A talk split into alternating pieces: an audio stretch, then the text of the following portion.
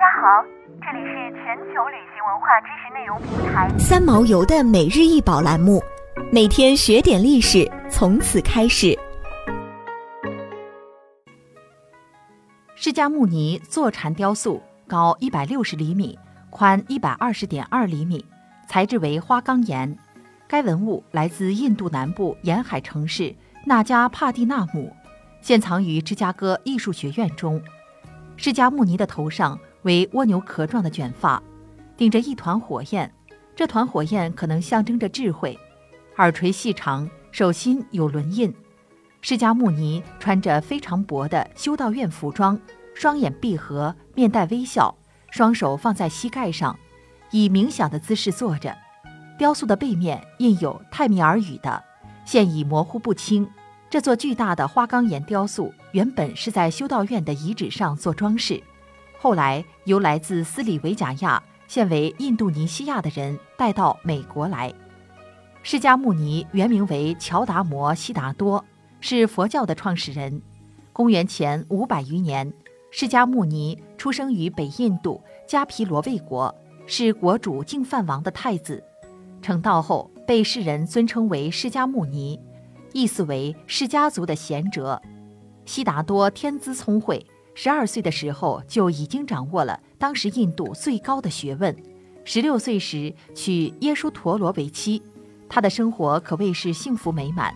但是后来发生了一件改变他一生的事情。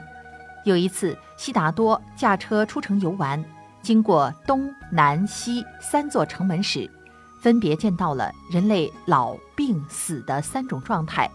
悉达多意识到，所有人都有不可逃避的痛苦。后来，在经过北门的时候，他看到一位正在游行的苦行僧，于是决定奉行这一古老的修行方法，以摆脱命运的枷锁。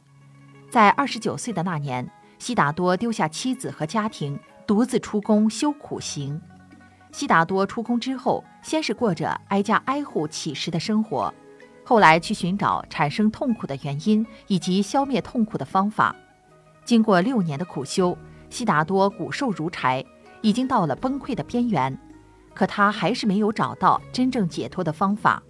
这时，悉达多悟到自己的苦行没有意义。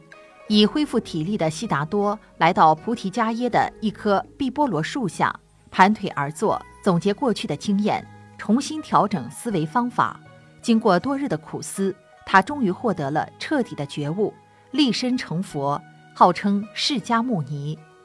释迦牟尼成佛后，立刻去找曾经离他而去的那五个人，在波罗奈城的鹿野苑，释迦牟尼找到了他们。这五人听了释迦牟尼悟道的佛法后，心悦诚服，便都皈依了释迦牟尼，成为佛陀最初的弟子，被称为五比丘。比丘是指出家的男人。这五人便是世间最早的比丘，释迦牟尼鹿野苑初传法轮这件事就被定义为佛教成立的标志。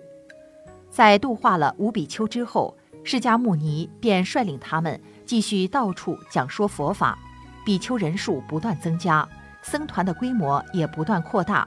释迦牟尼在率领徒众游化时，入涅盘于居士那城帕瓦村旁的小树林里，终年八十岁。想要鉴赏国宝高清大图，欢迎下载三毛游 App，更多宝贝等着您。